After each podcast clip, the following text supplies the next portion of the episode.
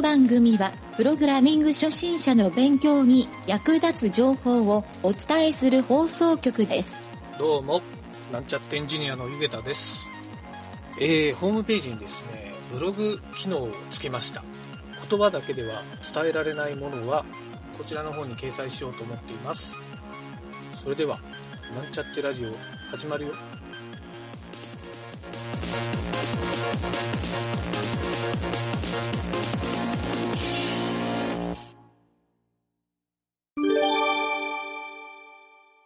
はい、それではワンポイントアドバイスのコーナーです。えー今日はですね、プログラムで何ができるのかというのをちょっとお話ししようかなと思います。はい、プログラムを勉強するとですね、結構先が見えない、えーなかなか難しい状態になる時もあるんですが、あのプログラムをやってですね、えー僕は結構得したことも多いなと思うので、そういった話をしたいと思います。えーまずですね、何ができるようになるのかっていうのをちょっと一覧にしてみました。えー7つほどありますね。え1つ目が、えー何らかの計算ができるようになる。そうですよね。あの、演算とかを使って足し算、引き算、掛け算、割り算とか、算数で習ったような計算はパソコンを使ってコンピューターでできるようになります。プログラミングを使ってですね。え2つ目はですね、アプリケーションやソフトウェアを作ることができる。えーそうですね、スマートフォンとか自分が使っているパソコンとかのアプリケーションは誰かがプログラミングした、えー作品なので、えーそれがですね自分でも作れるようになると。これ結構モチベーションが上がると思いますね、え3つ目はですねロボットを動かす。これは最近よくあるプログラミング学習とかの、まあ、塾とかああいうところでですねよくロボットを動かしてプログラミングを体験するっていうのはねやってるんですけど昔からロボットを動かすのにねコンピューターを使ってるっていうのは幅広く知られていると思いますが、えーまあ、プログラミングを学んでいく先とかにですねこういったのもちょっとあってですね面白い人と思う人もいるかもしれませんね。はいえー次はですね4つ目ですねパソコンに何かしらの作業をさせる。まあ、これもですねあのプログラミングというかよく仕事現場とかで使うときにですねバッチっていう言葉を使うんですけど、えー作業をですねマクロ化させるとかバッチ化させるっていう風にしてですねコンピューターに覚え込ませて、えー自動でやらせるとそしたら自分の作業がどんどん楽になっていくっていうような、えーそういう使い方ができる人もいてですね、えーまあ、コンピューターでプログラミングが使えるとそういった自分の仕事をどんどん楽にすることも可能になるということですね。はい、5つ目はですねたくさんの数値データから何かしらの情報を導き出す解析をする処理、はい、これデータ解析っていうジャンルですね。これはあのプログラミングっていうよりはまあ計算に近いんですけど、えーまあ、演算とかの計算というよりはどちらかというと最近では AI とかで使うその、まあ、データサイエンティストとかっていう、えー職業ももう成り立ってるんですがそういったそのデータ解析をするっていうのはまあ一つ大きな作業になってるんですね。はい、人間の脳みそを解析するような感じで、えーたくさんのデータを解析すると、はい、そんな作業もプログラミングで行うことができます。え6つ目がですね、まあ、インターネットのホームページを作る、はい、これも、まあプログラミングといえばプログラミングですね、はい、言語をいくつか知っておかないとできないことなんですけど、はい。まあ、ホームページとかそのインターネットサービスですね、はい、アプリケーションやソフトウェアを作るのに似てるところは似てるんですが扱う言語が違ったりするので、えーあとですねネットワークとかいろんなスキルも必要になってくるので、えーこれをちょっとピンポイントで挙げております。えーあとですね、これはちょっとその他、7つ目はですね、あのそれ以外にもですね、まあ、たくさんのデジタル処理ができるようになるっていうのをちょっと頭に置いてもらってですね、ま、実際にこうプログラミングで何ができるかっていうと、もっともっといろんな幅広いこともあるので、ここに書ききれないところは、もうその他というふうにさせてもらいました。はい。えーまあ、こういったプログラムがですね、できるようになると、もちろんいろんなこともできるようになるんですが、まあ、覚えるのは大変なので、えー今日はですね、そこのプログラミングがですね、実際にできるようになると、実際どう得するのか、どうなるのかっていうのも、ちょっと合わせてですね、えーちょっと僕の経験談も含めてご紹介したいなと思うんですけど、まあ、一つがですね、えー、プログラミングできるようになると、コンピューターに今強くなりますね。はい。えー、実際に具体的な例としては、使ってるこう、アプリケーションとか、えー、アプリとかソフトウェアの不具合とかがなんとなく分かるように、その詳細が分かるようになる時もありますね。まあ、全て分かるわけではないんですけど、多分、あ、これも不具合だなとか、えー、何か調子悪いなとか、プログラムのミスがあるなっていうのは、なんとなく気がつくことが多くなりますね。はい。で、同時にそういうのをどうやったら直せるかとか、どうやったらこの不具合が起きないかっていう予測とかもできるようになってくるので、まあ、そういうのがあの積み重なってですね、コンピューターにどんどん強くなっていくっていう、えー、これは僕の経験値でもありますね。はい。でもう一つはですね、これはあの小学校のプログラミング教育の、えー、と一番の目的にされているところなんですけど、物事の論理思考が身につく、えー、ロジカルシンキングっていうやつですね。はい。えーまあ、実際にこのロジカルシンキングって何かっていうと、えーまあ、辞書にはですね物事の因果関係が明確になるっていうふうに書いてるんですけど、まあ、辞書によって違うかもしれないですが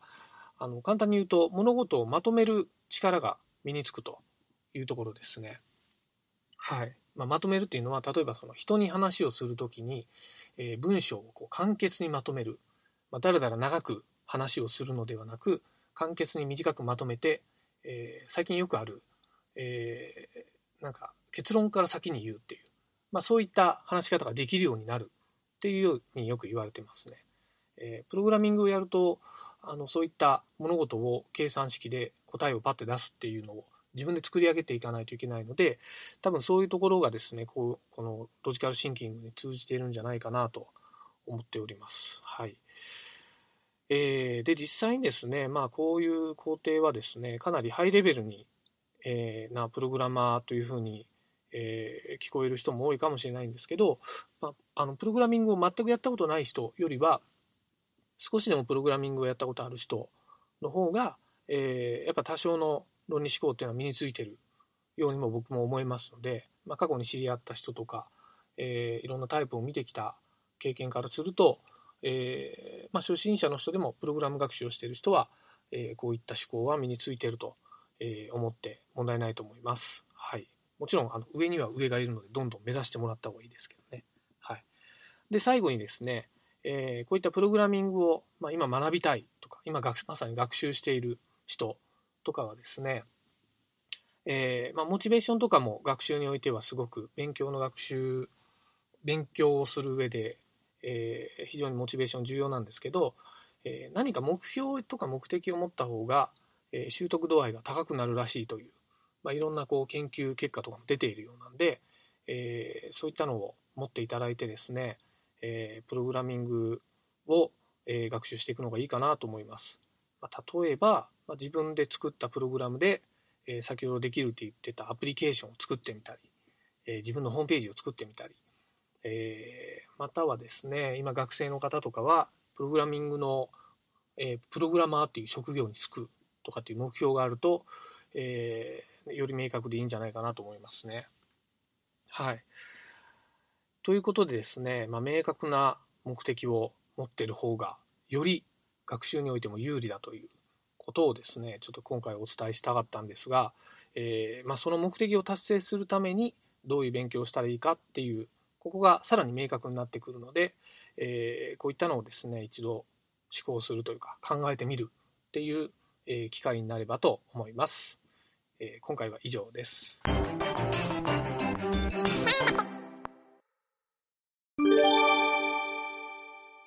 はいそれではプログラムレッスンのコーナーを始めます、えー、今週はですね文字列操作を行いたいと思います文字列というのはですね、プログラムの表示をする場合とかにですね、必ず文字をま表示しますよね。あの文字のことを文字列というふうに言います。はい、ストリングとかって言うんですけど、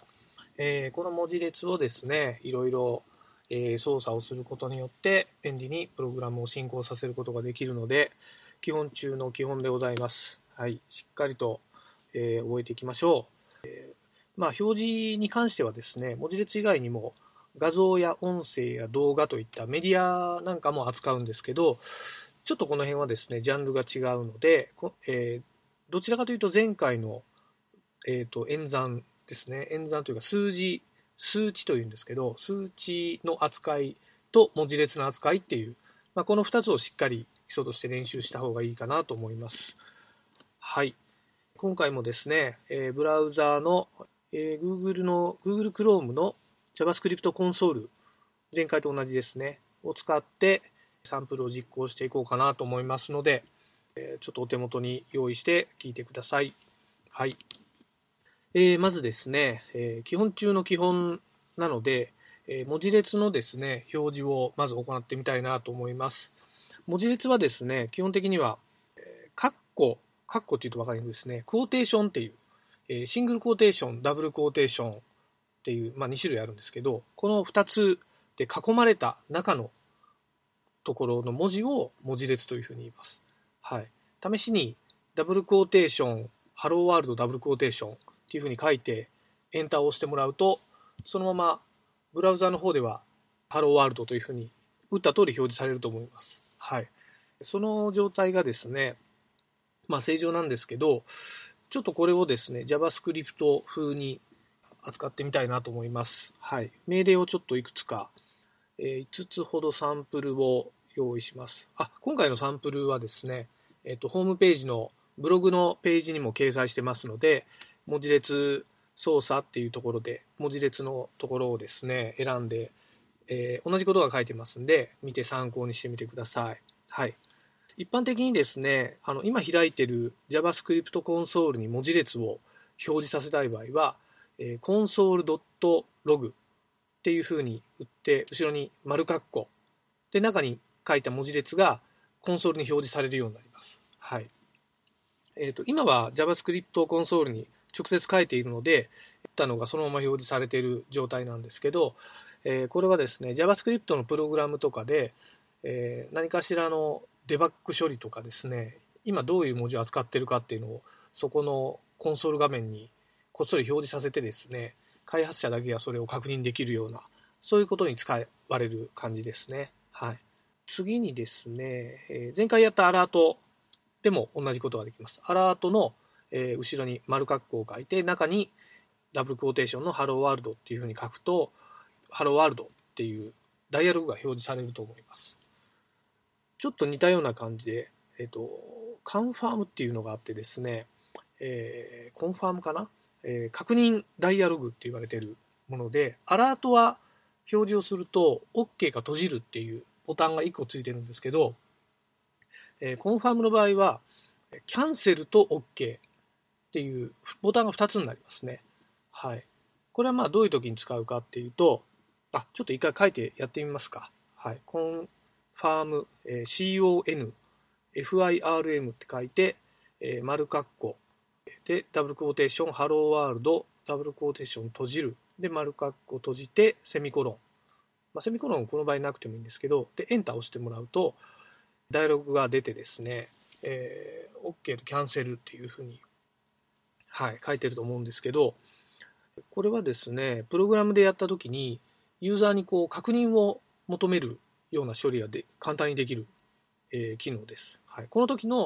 表示する文字列ですね。あなたこれでいいですか？みたいに文字列を書いて、えー、コンファームっていうふうに命令してあげると、今みたいな処理で、いいえを押した人はいいえの方向、えー、イエスを押した人は、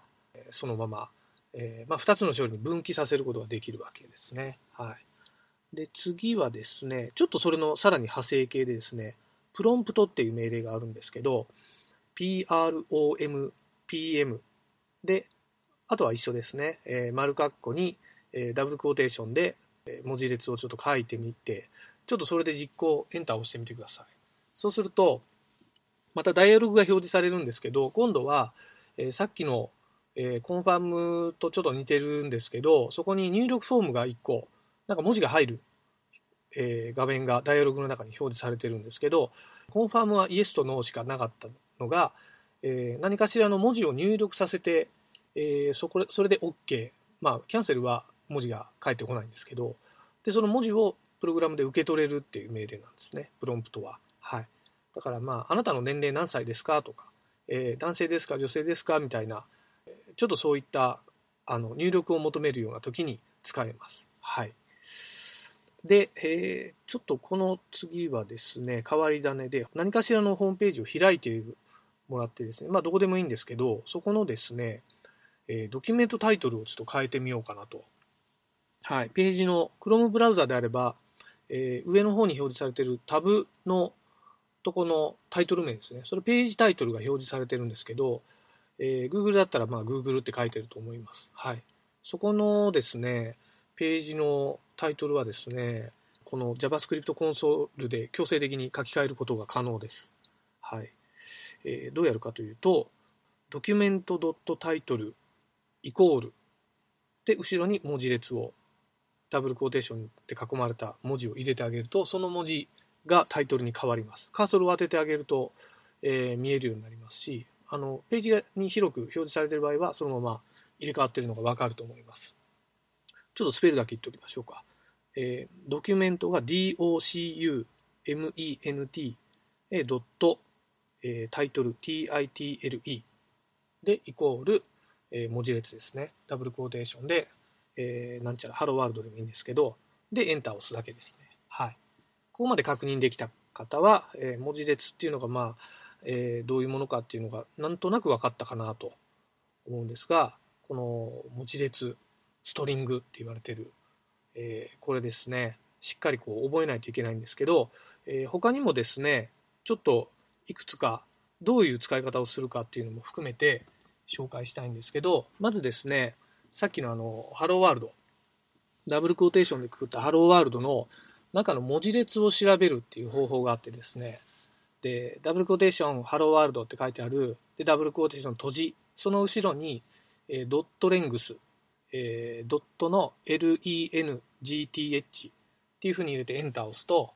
えー、ハローワールドの文字数がバッて出ますね。はい。えー、スペースとか入れずにやった場合は10文字。はい。びっくりマークとかいろいろスペースとか入ってれば、その入ってるスペースの文字分出ますね。はい。えー、これでですね、全角の場合は、えー、1文字を 1, 1として考える、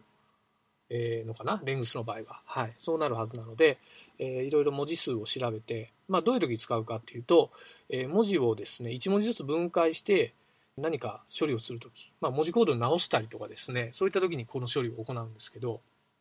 はい。そういうときに文字数を調べたりもします。あとなんか入力で何文字までしか入力できませんとか、そういった時の調べ方ですね。はい。で、次に、えーえー、連結っていうのをちょっと、えー、お伝えしたいんですが、連結っていうのはですね、試しにちょっとやってみましょうか。えー、ハローと World をちょっとくっつけてみましょうか。えー、 string の状態でダブルクォーテーション Hello、ダブルクォーテーション閉じる。その後ろにプラスを書いて、前回の演算であった足し算の足すですね。でその後ろにまたダブルクォーテーションの World でダブルクォーテーション閉じるっていうふうにやってエンターを押すと、えー、まあ、ハローと World がプラスされてくっついて Hello World っていうふうに出る出てると思うんですけど、えー、この場合はですねこれを文字列の連結っていうふうに言いますね。はい、で前回やったのがいわゆる1プラス1ってやって2が表示されたと思うんですけどこれとまあ書き方が一緒なのでなんとなくわかるんですけど注意点が1個だけあってですね1プラスダブルコーテーションの1っていうふうに入れると答えは11っていうふうに出ます。でちょっと見てもらいたいのが11の結果のところにですねダブルコーテーションが両方についていわゆる文字列型になってる、まあ、これ型っていうんですけど、はい、数字ではなく文字列として1を1とくっつけた状態足すんじゃなくてくっつけた状態になるっていうのが、まあ、連結の注意点ですね。えー、これはですねそういった数字型文字列型っていうこの型は、えー、同じでない同じで処理するっていう連結をするっていう、えー、まあ、演算とかで注意しましょうっていうのがプログラムの鉄則なので JavaScript はそこら辺がですねあまりエラーが出ないような仕組みになっているので、え実際 1+1 をやったつもりでも答えが2じゃなくて11って返ってしまうっていう、まあ、不具合につながりますよね、えそういったとこに気をつけましょうということです。はいえー、で、次がですね、置換と削除、あ、まあ、置換ですね。置換って、えー、何かっていうと、文字列の置き換えですね。置き換えと書いて置換ですね。はい。試しにあの、やるとですね、まあ、ずっと使い回している Hello World、えー、ダブルクォーテーションの Hello World、ダブルクォーテーション閉じる。ここにですね、ドット、 replace、REPLACE で、カッコ。で、ここにですね、えー、文字列をちょっと2つ書いてもらって、ハローワールドのエッジ、えー、これ僕小文字でハローワールド書いてたんで、小文字のエッジを書いて、後ろに、えー、カンマをつけて、後ろに大文字のエッジを書いて、えー、で、括弧を閉じるとですね、えー、ハローワールドのエッジが大文字で最後表示されているのが確認できると思います。はい。これちょっとならない人はですね、あの、書き方ちょっとわかんないって人は、ホームページのブログの方をちょっと参考にしてもらいたいんですが、えっ、ー、と、これはですね、中の文字、これ1文字じゃなくて複数の単語を、まあ、ハローをですね、あのいろいろ変えることもできたりするんですね。はい。なので、えー、一致する文字列を変えてくれるというやり方になりますんで、えー、まあ、使う機会も比較的サービスを作るときなんか多いと思いますんで、えー、覚えておいてください。はい。あとですね、まあ、これ最後なんですけど、ちょっと文字列で、えー、よく、まあ、ミスをするというか注意点の一つとして、えー、ダブルコーテーション、ずっとダブルコーテーションでカッコ使ってきたんですけど、ダブルコーテーションの中にダブルコーテーションを書くと、まあ、エラーになるんですね、プログラムでは。はい。それはダブルコーテーションの閉じがよくわからない状態になるので、見た目でもちょっと分かりにくいと思うんですけど、えー、そういう場合はですね、ダブルコーテーションの手前に1個バックスラッシュっていう、Windows の場合は円マークなんですね。これはあの使ってる、えー、テキストエディターによってとか OS によって仕様が変わるんですけど、バックスラッシュと円マークっていうのは基本的に日本語の、えー、オペレーションシステムでは同じ扱いなので、はい、バックスラッシュを1個だけ手前につけるっていうのを覚えておいてください。ちなみにバックスラッシュを文字列として書きたい場合は、バックスラッシュバックスラッシュっていうふうに、バックスラッシュを2つ書きます。はい。ちょっと、バックスラッシュの書き方がわからないっていう人もいるかもしれないんで、キーボードを見てもね、書いてないんですよ。えー、Mac の場合は、オプションを押しながら、右上の方にある円マークですね。はい。キーボードが JIS 配列の場合ですけど、はい。えっ、ー、と、英語配列の場合はちょっと別の箇所になるんで、ちょっと調べてもらった方がいいかもしれないんですが、えー、Windows の人はあの円マークですね。はい。円マークどうかな？右下の方かな、えー、右下が右上の方にあると思いますんで、それは多分表示されていると思うので、探して入れてみてください。はい。ここまでで簡単に文字列をばばっと説明したんですが、えー、他にも注意点は実はいっぱいあるんですけど、これはあのやっていくうちにですね、えー、エラーが出て覚えていった方が早いかなと思うので、今回はちょっと割愛したいと思います。で今回いろいろ急ぎ足でバーって説明してきてですね、入力をしてもらってた人もいると思うんですけど、えー、それで入力をしてエンターを押した時に何かしらのエラーが出た人もいるかと思います。で、いろんなエラーがあるので、ここではちょっと全て説明することはできないんですが、そのエラーの内容とかをですね、まあ、あの英語でエラーが出るので、それを読むと大体答えが書いています。はい、その通りに直していくと、えー、そのプログラムがですね、どんどん直って思い通りのプログラムができやすくなるので、えー、まあ、こういったちょっと基礎知識のところから順番に覚えてもらうのがいいかなと思います。はい、えー、今回は以上になります。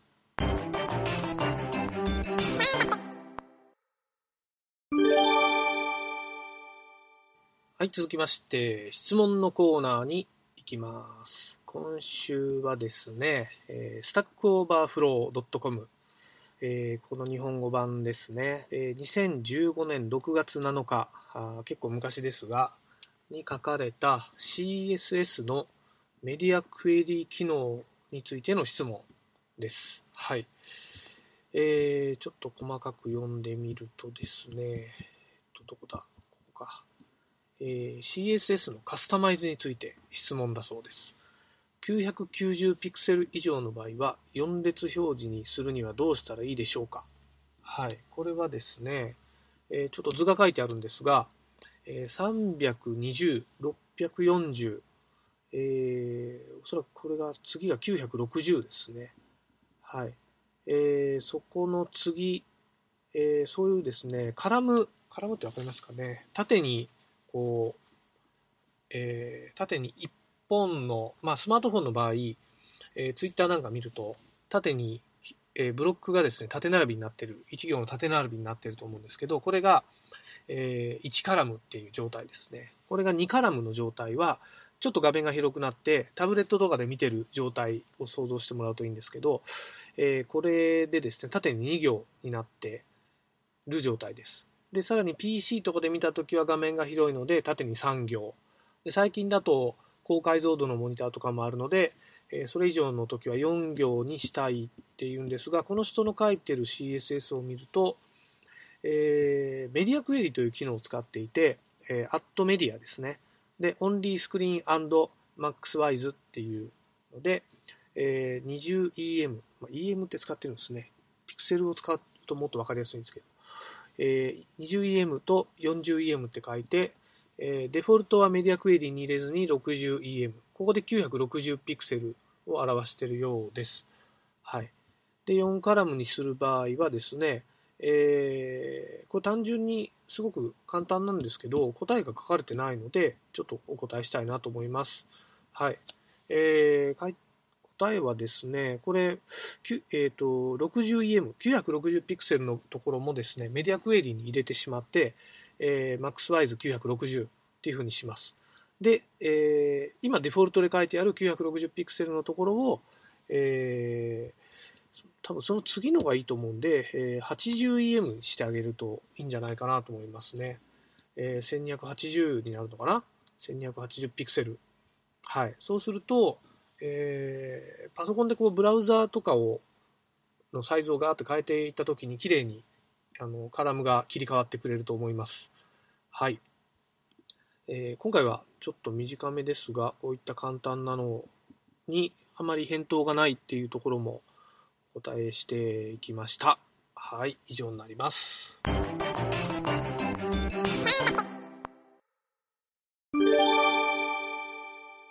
はい、それではトライアルのコーナーに行きたいと思います。今回は、えー南條くんが基本機能の入力処理を作ったというところで説明してもらいます。それでは聞いてみましょそうやね。えっ、とね、今回は、前回、えっ、と、ユーザー登録かログインで、ログインとかね。うん、うんで、えっ、と、言ったら、えっ、と、最初のトップの画面か、の画うん。に行く流れを作ったんやけど、今回作ったんが、えっ、と、うん。ログイン後の、えー、と処理、実際にデータを登録するっていうところデータ入力用かな。うん、データ入力。で、えっ、とね、今回、えっ、と、これもまあ僕自分参あの、ユーデミーとかいろんなも見ながらうん。作ったんやけど、うん。えーとそこで参考にしたんがね、えっ、とね、うん。えっ、と、掲示板のサイトみたいな、言ったらツイッターブログみたいな、一行、一応ツイッターでこう、登録したら、下にどんどんどんどんこう、登録した内容が表示されるっていうふうなブログ形式、ああああ、うん。ああいう掲示板形式の分、それの内容、そういった画面っていうかな、あのそういう画面を参考にして、うん。えっ、とね、画面の上半、えっ、と、上段、上の方で、えー登録っていう、登録項目入力して登録かけたら、その下で登録したものがパッと表示されるっていうふうにな感じにしたね、はいはいはい。うん。その流れで作ってみた、はいはいはい。今回。うん掲示板やね。掲示板形式で。うんでえっ、とね、今回は、えっ、と、一応、その業務日報っていう流れでしとるんやけど、うん。そのね、えっ、と、まあ、言ったら何日にどういう、うんえーとテーマで、えーどういう内容で、まあ、言った仕事したかっていうところと、えーとうん次回の予定の日にちはいくいいついつですかっていうのを登録かけるっていうふうな形にして、で。えっ、とね、えーと今回、えーと、盛り込んでないのが、うんえーと、クライアント先、お客さんの情報をちょっと登録するんですけど、今回省いたんよ。そこまでちょっとできなかったよね、とりあえず日本データを入れる、登録する、表示させるっていうところまでやっ。た感じ。うん。ねなんです。うん、そこかな。で業務日報のところで、必要なデータ。ちょっとね、画面見て、これもちょっと思ったのは、そうそう、この次回予定っていうのが、うん。ちょっとこれがと特殊な項目やな思ったんやけど、これは日日にちだけ、次回、ああの何日にほあの訪問するとか、この仕事するとかっていう予定？ああ、なるほど。この日が来たらなんかアクションがあったりする？うーん、じゃなくて、わもう自分の備備忘録みたいな感じで、あ、微暴録。それであれば、うん、まあなんかそれ1項目なくてもええかな思ったなくてもいいあかな。まあ、入れたら、うん入れ、るぐらいでも。対応内容、備考に入れてもいいんやけど、うん。まあ、ここで本当はそういった感じでアクションを起こせたらいいんやけどね、その例えばこう通知を表示されるみたいな感じとか、はいはいはい。明日これやりますよっていうので表示するっていうのもできたらいい、そういうのができたらいいなと思うんやけど、そそこまで全然こうどういったらしたらいいかわからんけど。そしたら、えっとね、そその次の予定を登録しといたらええわけやろ、だって。そうそう。例えば3月20日、次は次回が3月20日やったら、うん、例えばこの項目なくても、3月20日のデータを登録しとけば、か例えばカラーデータで、ああ、そうやね。んそういう使い方の方がええんやない？どっちかってに言ったら。うんここに入れて登録したら、その次回の予定の分もカラーデータで登録されるっていうふうにしなったらいいか。じゃなくて？えっとね、次回予定はなくてええんよ、そもそも考え方として。うんうんうん。なくてよく次回予て、定、あもうこの項目じゃなくて、もそう、う、そう、えー、と太陽日の時に次の予定を入れとくということか。はいはいはいはい。なるほどっていう。使い方になるんじゃないかなと思ったんよ。うんうんうん。だけど、まあ、この項目なくてもええんじゃないかいうのが、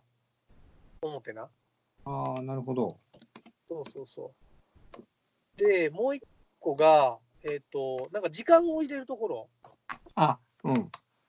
こここれはね。フロムトで入れるんやろうけど、ちょっと多分フォーマットも決まってないから、そうそう、これをね、うん、どうしよこれはうかな悩みながら、うん、これはちょっとまだ固まってないままで、もう本当文字、文字列でも何時から何時までっていうふうに、ちょっとうん。そこまで。ー。結構細細かく入れるいう感じ？いや、別に細かくなくてもいい、もう表示したら、今、現在時刻を表示するようにしとるだけやけん、まあ言うたら、そういうことか。うん。あのー例えば1時から2時までとか、もう本当にこれ、ゆっくりとした時間でちなみにうん、今、分になっとるところが、なんか秒が入ってない？いや、量は入ってないよ。多分1秒ごとにリロードしてみたら、そこどんどん変わっていく。1秒ごとに変わっていくんやけど、あ、そうなん？うん。多分秒が入っとるね。あ、本当や。本当や。量か。そうそう、なんかあれ、現在時刻やのに51分になっとるのはおかしいな、思うたよ、今。今30何分やの。そうか。いや、ここれ、あの、上げた、アアップロードしたサーバーの方やな、これ。ああ、なるほどね。はいはいはい。あ、秒やな、これ。そう、それ秒、秒が出とる、それ。だからデートコマンドの中身やと思うよ。まあ、ここは多分ソースレビューしたらすぐにわかるけど。そうか。そうか、うんこうサーバーのも問題じゃなくて、こう、うん、ソースの問題やな、これ。そうそう。あとね、もう一個気になったのは、タイトルのところがテキストエリアになっとるけん、インプットタグにした方がええんかな思って。タイトルのところ、テキスト、あー、これが、そうそうこれインプットタグやと思うよね。えっ、ー、と、タイトルのところが、テキスそうト、あ、インプットタグな。うん。ここ開業がないけん、テキストエリアの必要はないかなと。そうか。テキストエリアなくてもいいんか。うん。うん。あ、そうや、そうや。そうやな。確かにそうじゃ。そうそうそう。そうか、データベース使っとるけん、必ず文字縛りがあるんやな。あ、でもテキストにしといたら文字縛りなくない？うん、基本的に、うん、テキストで、うん。そう。で、いろいろ、DB とか、まあ、悩むのが、こう、日付の処理よね。そこが一番結構、文字列の処理とか、日付の変換するとき、そこがめんどくさいよな、やっぱり。あう、ん、ちょっとあの、はいはいはい言語による癖もやっぱりいっぱいあるけん。なるほどね。うんそれはあるかもしれんな。ああとは、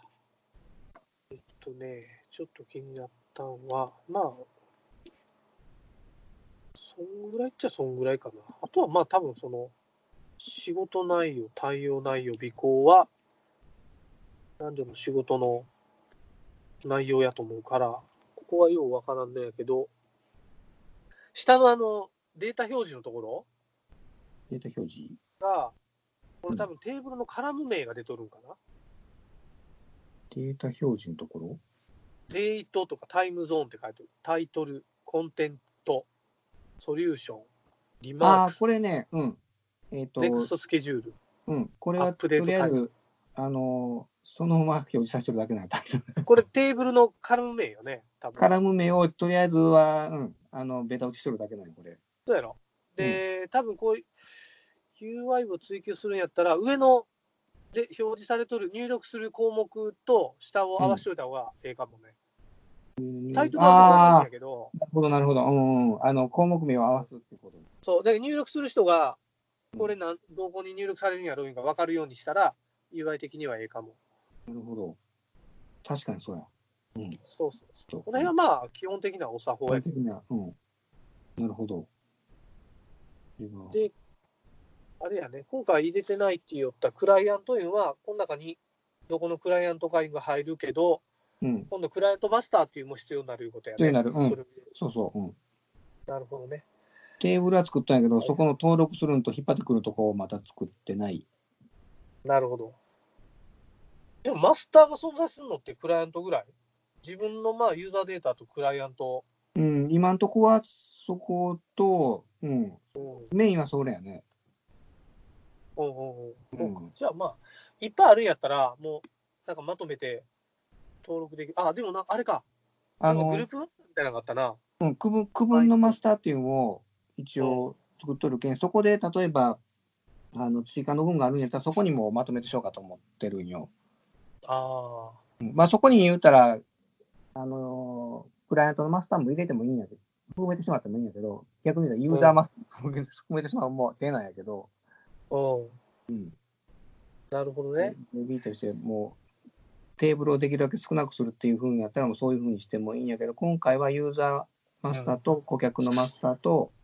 うん区分のマスターと、あとはジャーナルはいはいの日報の分っていう、そこをメインにしとるけん。